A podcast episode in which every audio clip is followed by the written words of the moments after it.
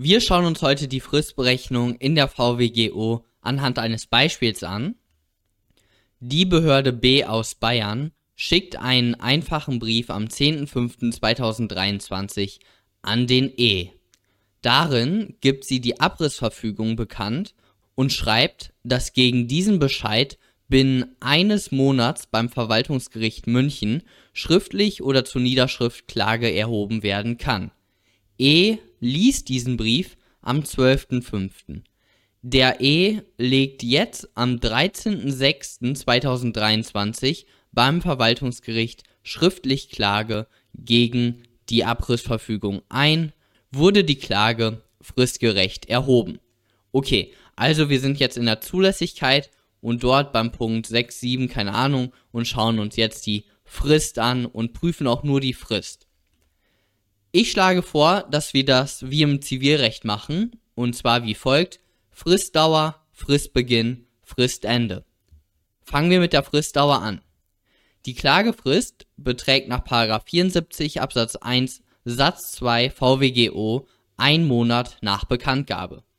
Ist nach 68 VWGO ein Widerspruchsbescheid nicht erforderlich, so muss die Klage innerhalb eines Monats nach Bekanntgabe des Verwaltungsaktes erhoben werden.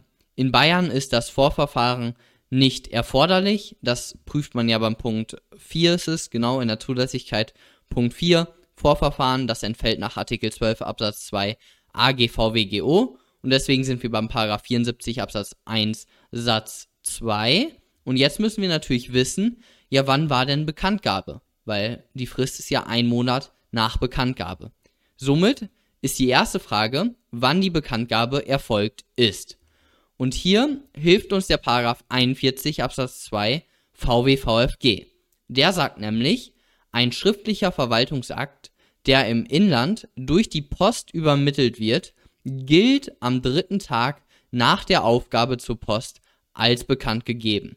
Okay, hier wird also eine sogenannte Dreitagesfiktion normiert. Das heißt, hier wurde der Brief am 13.05., drei Tage nach, nach Abschicken, also 10.05., dann wird es der 13.05., wurde am 13.05. wurde der Verwaltungsakt bekannt gegeben. Okay, die tatsächliche Kenntnisnahme des E, die war ja am 12.05., aber das ist egal, weil hier liegt eine Fiktion vor und die sagt eben, gilt als am 13.05. bekannt gegeben, somit ist hier der 13.05. der Tag, an dem die Bekanntgabe erfolgt ist. Okay, jetzt müssen wir aber noch den Fristbeginn bestimmen. Den Fristbeginn für diese Klagefrist. Und hier müssen wir dann den Paragraph 57 Absatz 2 VWGO heranziehen. Der sagt nämlich, für die Fristen gelten die Vorschriften der ZPO, insbesondere des Paragraphen 222 ZPO. Und dann im 222 ZPO steht drin, für die Berechnung der Fristen gelten die Vorschriften des BGB. Das heißt, wir müssen dann ins BGB schauen. Und im Paragraph 187 Absatz 1 BGB ist die Ereignisfrist normiert. Dort steht drin, ist für den Anfang einer Frist ein Ereignis oder ein in den Lauf eines Tages fallender Zeitpunkt maßgebend, so wird bei der Berechnung der Frist der Tag nicht mitgerechnet, in welchen das Ereignis oder der Zeitpunkt fällt. Das heißt, der 13.05., wo die Bekanntgabe erfolgt ist, der wird eben nicht mitgerechnet. Somit fängt die Frist am 14.05.2023 um 0 Uhr an. Okay, wir müssen also diesen Schwenker von, mit 57 Absatz 2 VWGO in Verbindung mit 222 ZPO in Verbindung mit den Vorschriften des BGBs machen, damit wir dann feststellen können, dass die Frist am 14.05. um 0 Uhr beginnt. Eine Frage, die ja häufig kommt, ist, ja, warum ziehen wir dann nicht den Paragraph 31 Absatz 1 VWVFG heran? Und weil der sagt eigentlich genau das gleiche aus wie Paragraph 57 Absatz 2 VWGO in Verbindung mit Paragraph 222 ZPO. Aber diesen Paragraph 31 VWVFG würde ich nicht heranziehen hier oder generell nicht bei dieser bei der Fristberechnung, weil wir sind hier im Verwaltungsgerichtsverfahren. Deswegen gilt die VWGO. Wenn ihr Fristen im Verwaltungsverfahren berechnen müsstet, dann wäre der Paragraph 31 VWVFG die einschlägige Norm. Hier sind wir aber in der VWGO, deswegen nehmen wir den Paragraph 57 Absatz 2 VWGO in Verbindung mit den, mit den Vorschriften der ZPO, weil der verweist ja auf die Vorschriften der ZPO und die ZPO verweist dann auf die Vorschriften des BGB. Also so ist es sicher, dass, also so kommt ihr aufs gleiche Ergebnis, als wenn ihr den Paragraphen 31 nehmen würdet, VWVFG, aber das ist halt genauer.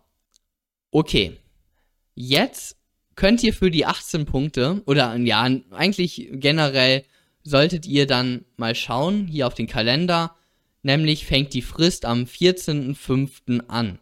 Der 14.05. ist ein Sonntag. Und dann könnte man denken, ja, Paragraph 193 BGB ist einschlägig. Da steht nämlich drin, ist an einem bestimmten Tage oder innerhalb einer Frist eine Willenserklärung abzugeben oder eine Leistung zu bewirken und fällt der bestimmte Tag oder der letzte Tag der Frist auf einen Sonntag, oder einen staatlich anerkannten Feiertag oder einen Sonnabend, so tritt an die Stelle eines solchen Tages der nächste Werktag. Das könnte man ja denken, wäre hier einschlägig.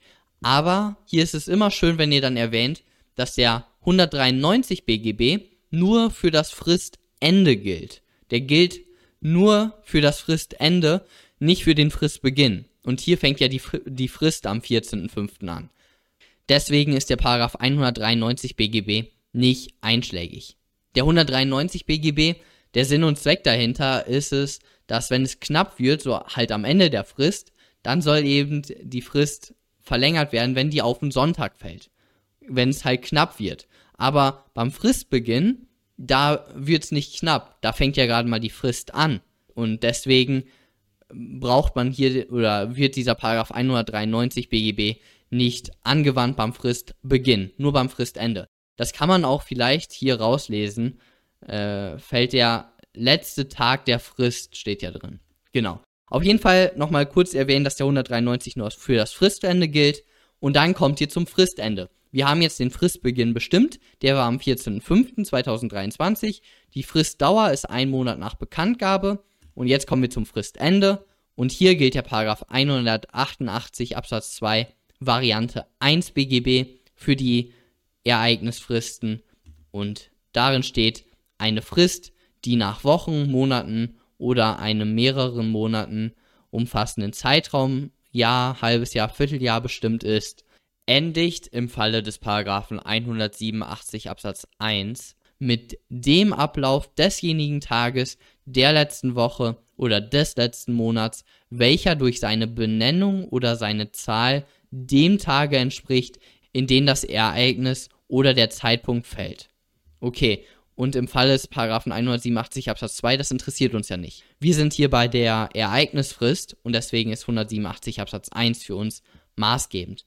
Okay, und der 188 BGB, der liest sich erstmal komisch, aber der ist eigentlich ganz logisch. Wir schauen jetzt also auf diesen Tag, wo die Bekanntgabe war, der 13.05.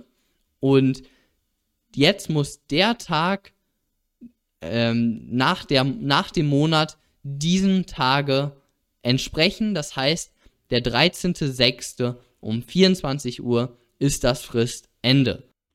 Somit kommen wir zum Ergebnis, dass der E die Klage fristgerecht erhoben hat, weil er hat sie am 13.06. erhoben und da war eben die Frist noch nicht abgelaufen, nämlich erst um 24 Uhr wäre die Frist abgelaufen. Perfekt.